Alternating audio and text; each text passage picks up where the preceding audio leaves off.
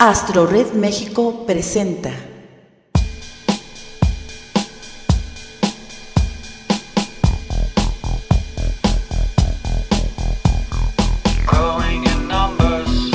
Los amantes de Urania.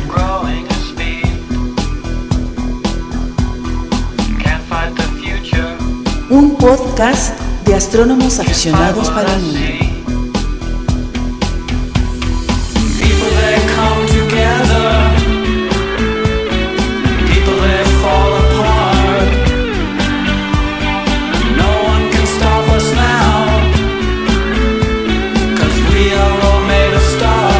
Queda con ustedes Francisco Flores Figueroa.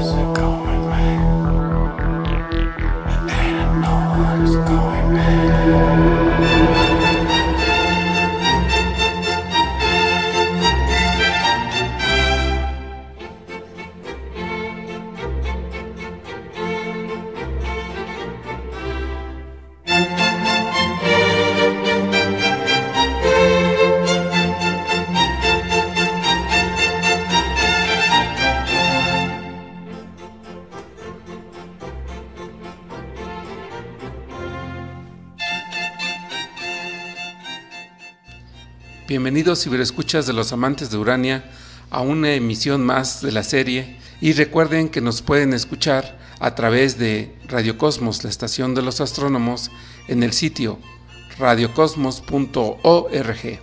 También nos pueden escuchar en Podomatic, sistema de podcast donde pueden descargar este y otros materiales de los amantes de Urania. El sitio es amantesdeurania.podomatic.com. También tenemos dos correos electrónicos donde pueden escribirnos sus comentarios y sugerencias que son muy apreciadas por nosotros los amantes de Urania. Los correos son astroredmx@yahoo.com.mx y astroredmexico@gmail.com. Una vez más tenemos un tema que promete ser muy interesante para todos los que nos gustan los cielos nocturnos y en esta ocasión los cielos de otoño. Vamos a escuchar algunas leyendas de los cielos de otoño, leyendas escritas en el cielo, en las constelaciones, sus estrellas y sobre todo los cuerpos celestes que pueden ser observados desde aquí, desde las latitudes de México, para estos cielos de otoño. Y para este tema tenemos a nuestro colaborador estrella, Bernardo Martínez, historiador científico dedicado a estas investigaciones de la astronomía antigua. Así que comencemos este tema que promete ser muy interesante con Bernardo Martínez. ¿Qué tal amigos de los amantes de Urania? Una vez más les habla Bernardo Martínez, ahora con el tema de El cielo de otoño.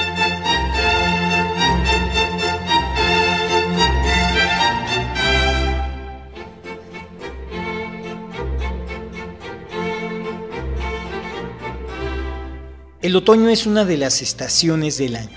Astronómicamente comienza con el equinoccio de otoño entre el 20 y el 21 de marzo en el hemisferio sur y entre el 22 y el 23 de septiembre en el hemisferio norte. Y termina con el solsticio de invierno alrededor del 21 de junio en el hemisferio sur y el 21 de diciembre en el hemisferio norte. Sin embargo, a veces es considerado como los meses enteros de marzo y abril y mayo en el hemisferio sur y septiembre, octubre y noviembre en el hemisferio norte. Se caracteriza a esta época por el acortamiento de los días y que se prolongará durante 89 días y 20 horas. En ambos hemisferios, el otoño es la estación de cosechas. Eh, por ejemplo, el maíz y el girasol. En la literatura, el otoño, en sentido figurado, representa la vejez. Durante el otoño, las hojas de los árboles caducos cambian y su color verde se vuelve amarillento y amarronado hasta que se secan y caen ayudadas por el viento que sopla con mayor fuerza. La temperatura entonces comienza a ser un poco más fría. Y de esta característica que empieza a darse en el ambiente, en la naturaleza, surgen las interpretaciones, los mitos y la leyenda que veremos a continuación.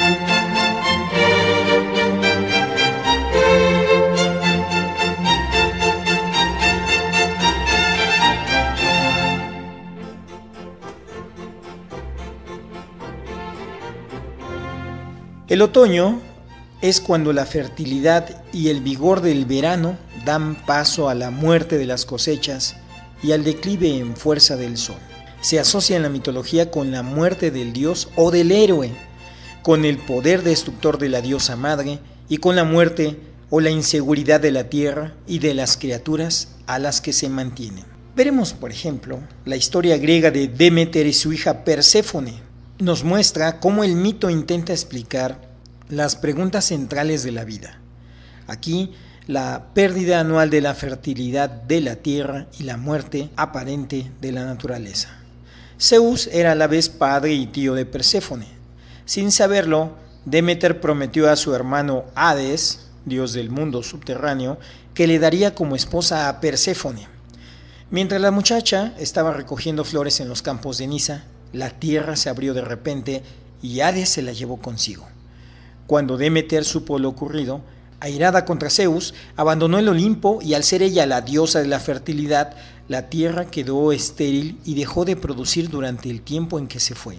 El hambre habría aniquilado a todo ser viviente si Zeus no hubiese enviado a Hermes para que rescatara a Perséfone.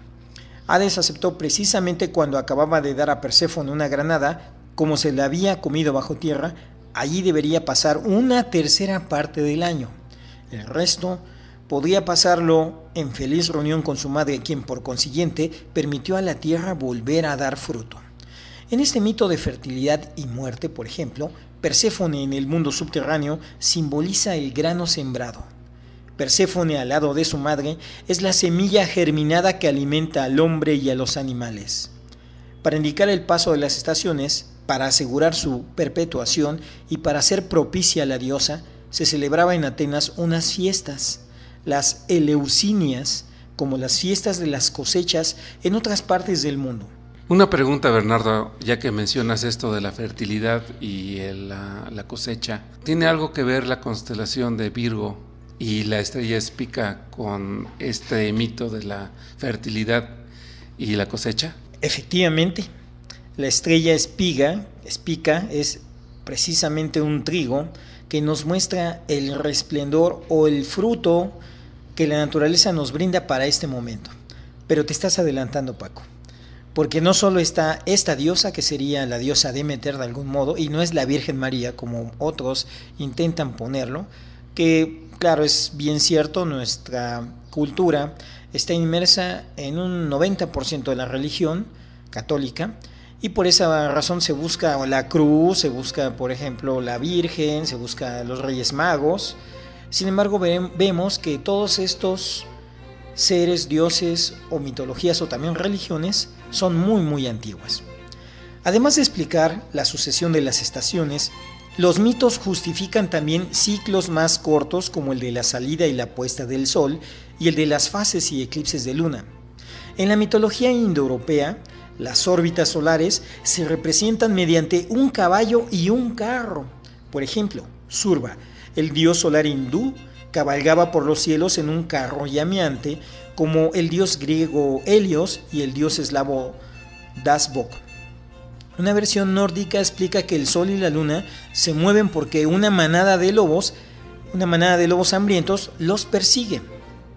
En India, la luna representaba la copa en la que los dioses bebían amrita, el elixir de la inmortalidad. Y los eclipses eran debidos al monstruo Ralió. Cuando los dioses consiguieron a Amrita por primera vez, batiendo los océanos de leche, Rajo robó el primer sorbo. Vishnu enseguida le cortó la cabeza que empezó a perseguir a la luna furiosamente. Los eclipses se producían cuando Rajo conseguía tragarse la luna, pero al no tener vientre, la luna volvía a aparecer y empezaba de nuevo la persecución por los cielos. Del mismo modo que estos mitos, este periodo también está relacionado con el fin de las lluvias o con, el aumento, porque en la parte de la India, allí en agosto comienzan las lluvias. Y entonces hay mitos acerca del diluvio en este periodo que dicen así. La inundación como suceso destructor periódico haya eco tan universalmente en la mitología que ésta parece reflejar acontecimientos efectivamente ocurridos, pero es por probable que muchas inundaciones locales fueran interpretadas como sucesos a escala mundial. El esquema de estos mitos es siempre el mismo. Todos los habitantes de la Tierra perecen a causa de un gran diluvio, excepto un hombre o una familia que consiguen salvarse gracias a una advertencia previa. Por fin la ira de los dioses aplaca, las lluvias terminan y renace la vida. Hay variantes interesantes. En la versión hindú, por ejemplo, Manu, a diferencia de Noé, era el único superviviente gracias a la advertencia que le hizo un pez. Cuando todo terminó, se sintió solo y quiso una esposa. Los dioses, desde luego, le crearon y lo hicieron con las ofrendas de los sacrificios de Manu, leche cuajada y mantequilla. Así nació una mujer, para Manu. En la epopeya de Gilgamesh, una versión mesopotámica, los supervivientes del diluvio, Utuapistim y su esposa, tuvieron experiencias similares, pero su re relación con los dioses no era tan personal como la de Noé y Yahvé. Eh, por un lado, Utnapishtim recibió el aviso mediante un subterfugio de Ea, señor de las aguas y de la sabiduría, quien al hacer eso divulgó un plan secreto de los dioses. Además, tampoco hubo después ninguna promesa por parte de los dioses de que un desastre como aquel no, no volvería a repetirse. No es sorprendente que la muerte, el misterio de la vida, sea un tema mitológico universal. Se considera siempre a la muerte como una intrusa, no existía al principio. Cuando la vida de los humanos se renovaba continuamente, como las serpientes cambian de piel o la luna de fases, la muerte suele aparecer como el resultado de un error como un castigo o como un pacto. La idea de la muerte como error se centra a menudo en un mensaje que se pierde. Por ejemplo, en África, Dios envía al camaleón a decir a los primeros hombres que son inmortales. Pero al demorarse éste, se le adelanta el lagarto, que es el mensajero de la muerte. La muerte como castigo es a causa de la falta cometida por una mujer, como en la historia bíblica de Adán y Eva. Es un tema muy común los indios algonquinos de Norteamérica decían que la gran liebre dio la inmortalidad al hombre en un paquete que le prohibió abrir, pero su curiosa esposa lo abrió y dejó escapar la inmortalidad. En algunos sitios aparece la muerte como un pacto. Un mito de los esquimales de Groenlandia dice que al principio no había muerte, pero tampoco sol. Una anciana se obstinó en que si no era posible tener una cosa sin la otra, sería mejor tener las dos a la vez pues sin la luz la vida no valía la pena. Y es en esta época del otoño donde la muerte de estos árboles, la muerte de estos resquicios del trigo o del arroz, lo vamos a observar. Por eso, los mitos que vamos a ver a continuación se relacionan con la muerte de un dios o un monstruo un monstruo que puede ser la tierra, que puede ser el agua, que puede ser la misma naturaleza, que pueden ser los granos o los frutos. Y sobre todo que ya viene eh, prácticamente en el mes de octubre la festividad de Todos los Santos y Día de Muertos, que parece que también tiene relación con estos mitos de las constelaciones de otoño. Recordemos que estas festividades de Todos los Santos y Día de Muertos también tienen un origen astronómico que no lo vamos a mencionar porque en sí el tema de, constelaciones de otoño es muy, muy este, abundante. Así que continuamos con estos mitos que nos va a mencionar Bernardo sobre las constelaciones y el cielo de otoño. Antes de abordar las constelaciones desde la perspectiva y visión greco-romana, de la cual conocemos más, quisiera apuntar una historia de los chinos. Desde tiempos remotos, los chinos celebran tres importantes fiestas en base al calendario lunar el Año Nuevo Chino, el Festival de los Botes Dragón y el Festival de Medio Otoño. Este último se diferencia de los otros dos por su estilo más apacible y suave de celebración. Las festividades del Año Nuevo Lunar y las regatas de botes dragón son eventos acompañados por grandes despliegues de tequitraques, gons, platillos y mucha algarabía. también son celebraciones esencialmente diurnas. En contraste, el Festival de Medio Otoño es una celebración más tranquila, elegante y esencialmente nocturna. Por lo general no se hacen grandes alardes ni tampoco muchos despliegues sonoros. Más bien, es una especie de celebración familiar íntima y de naturaleza delicada. El festival, que cae en el quinto día del octavo mes del calendario lunar, es una especie de acción de gracias. Admiración de los hermosos dones de la naturaleza y reflexión al acercarse al final de la ardua jornada anual en el campo. Las noches de otoño son más placenteras y para los chinos la luna luce más grande y redonda en esa época del año. Por esa razón, el Festival de Medio Otoño es una celebración primordialmente relacionada con la luna. Como en todas las culturas antiguas, los chinos daban una connotación masculina al sol y una femenina a la luna. En Occidente el sol es el astro rey y obviamente la luna es la reina del firmamento. En China la luna ha sido uno de los temas predilectos de los poetas, literatos y pintores a través de los años. En torno a ella se han tejido muchos romances y leyendas que resaltan el embrujo que siempre ha ejercido sobre la humanidad. Una de las leyendas más comunes sobre la luna en China es la de Shang-O, la curiosa esposa de Hou Jin, quien por error tomó el elixir de la inmortalidad y desde entonces se encuentra desterrada en su palacio de cristal en el único satélite que tiene la Tierra. A inicios del mundo existían 10 soles que no hacían más que chamuscar toda la Tierra. Hou Ji, un robusto arquitecto y arquero, salvó a la humanidad de una inevitable catástrofe al derribar con sus flechas los nueve soles extras que había. La reina del cielo occidental, complacida por la heroica acción de Hou Ji, le entregó una píldora de la inmortalidad y le indicó que debía tomarla después de un año de ayuno, meditación y preparación espiritual. Desafortunadamente, su esposa era demasiado curiosa y al descubrir la píldora, cierto día, y pensando que su marido tramaba algo al no informarle acerca de la misma, se tragó la divina medicina. Tras de tomarse la píldora, Shang-O comenzó a sentirse liviana como el aire, desafiando la gravedad. Ella se elevó por los cielos y llegó a su nuevo hogar en la luna. Al descubrir su error, ella quiso revertir el conjuro y se metió los dedos en la boca para tratar de vomitar la píldora. Tras mucho esfuerzo, Shang-O tosió y vomitó la píldora. Al tocar el suelo, la píldora se transformó en un conejo y con un pilón y mortero. Sin embargo, ella no pudo revertir a su estado mortal y tuvo que aceptar el destino de vivir eternamente en su palacio lunar acompañado del fiel conejo de Jade. Esta romántica leyenda ha sido también fuente de inspiración para muchas obras de arte en China. Muchos grabados antiguos sobre la luna tenían siempre la hermosa figura de Shang-O y su conejo moliendo el elixir de la inmortalidad en su mortero para aquellos seres humanos que llenen los requisitos para convertirse en inmortales. En las noches de otoño, los padres chinos suelen contarles la leyenda de Shang-O a sus hijos cuando observan los misteriosos contornos de la luna. Y cuando alguna nube pasajera perturba un poco la claridad de la luna, los mayores dicen que es el travieso conejo dando brincos en la superficie del cuerpo astral.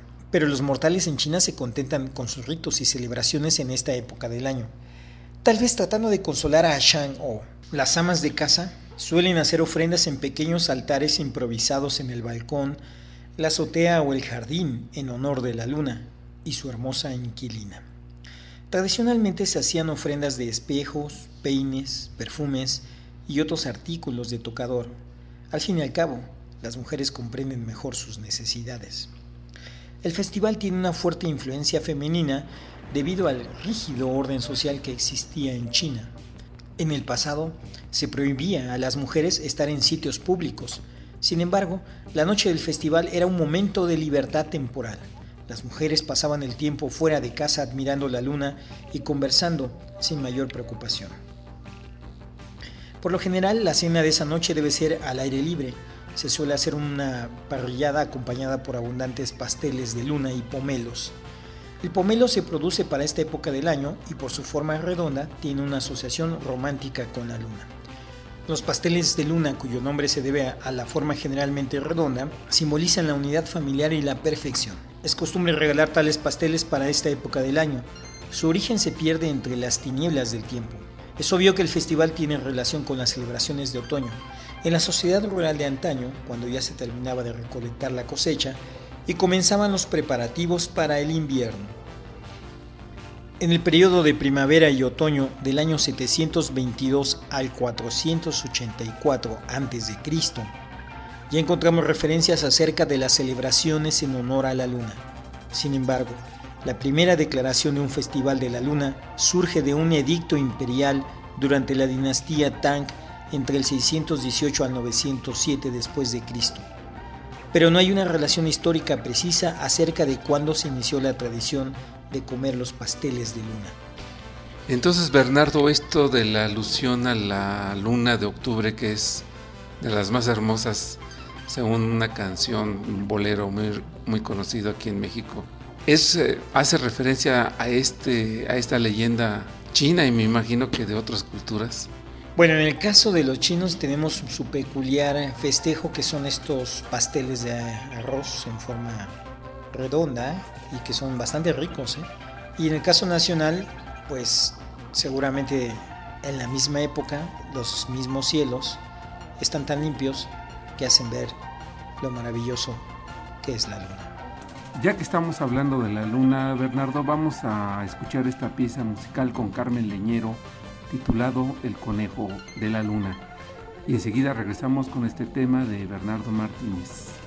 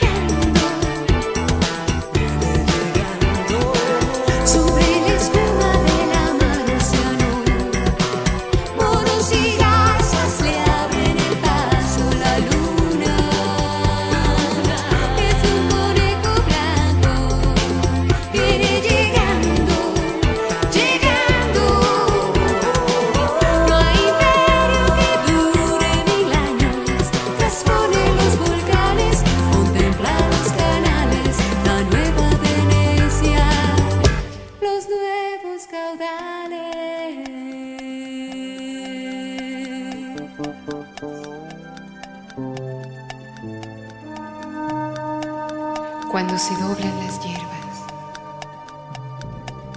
brotan los cereales. Cuando se rompen los cereales, nacen las abejas. Y cuando caen las abejas, surgen las aves, las hadas, los ángeles, gnomos y sílfides.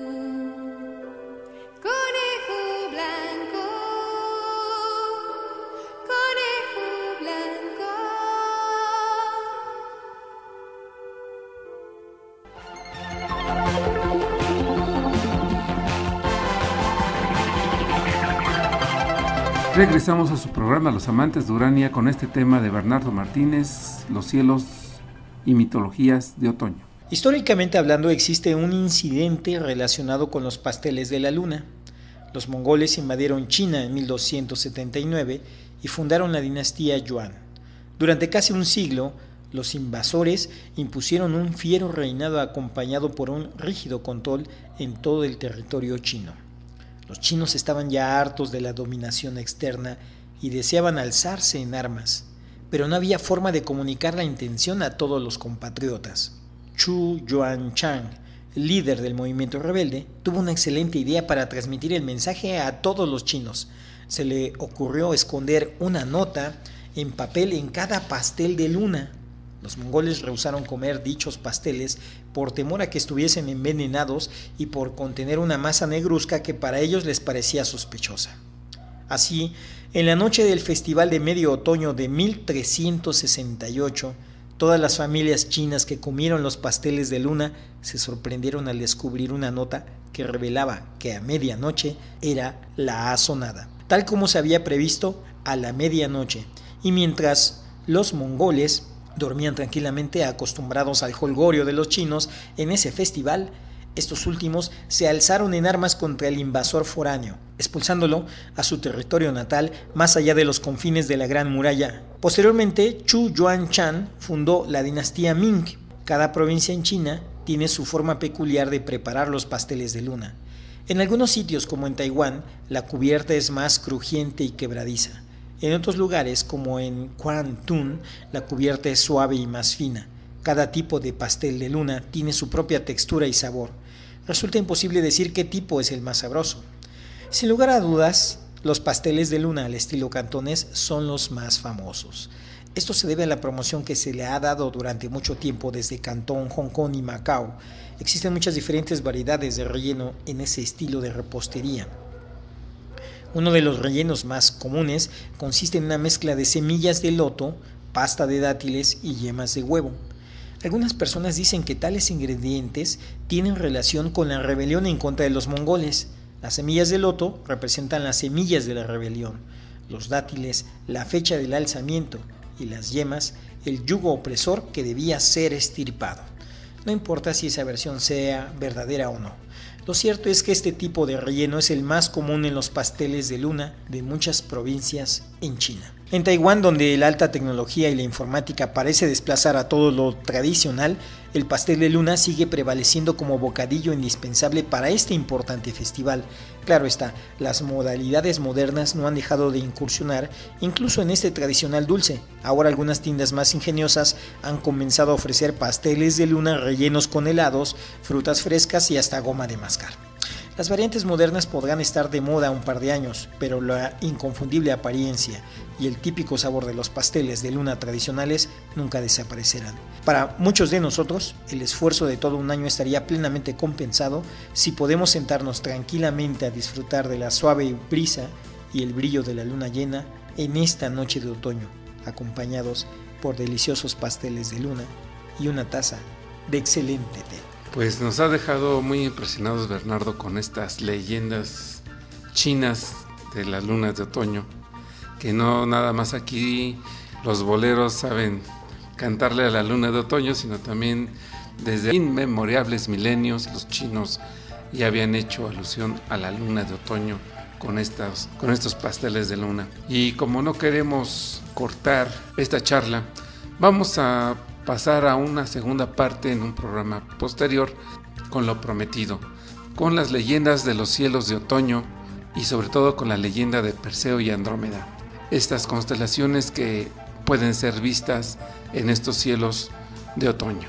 Así que nos despedimos en esta ocasión de los amantes de Urania con Bernardo Martínez y nos escuchamos la próxima.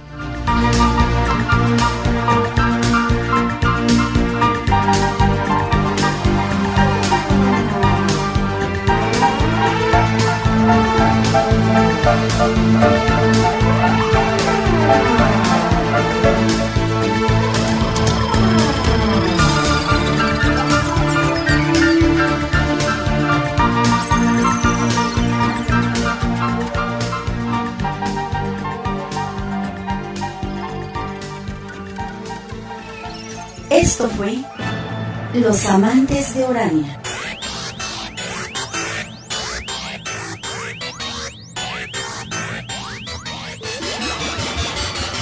Escuche nuestro próximo podcast y acompáñenos a viajar por el universo con los astrónomos aficionados de México.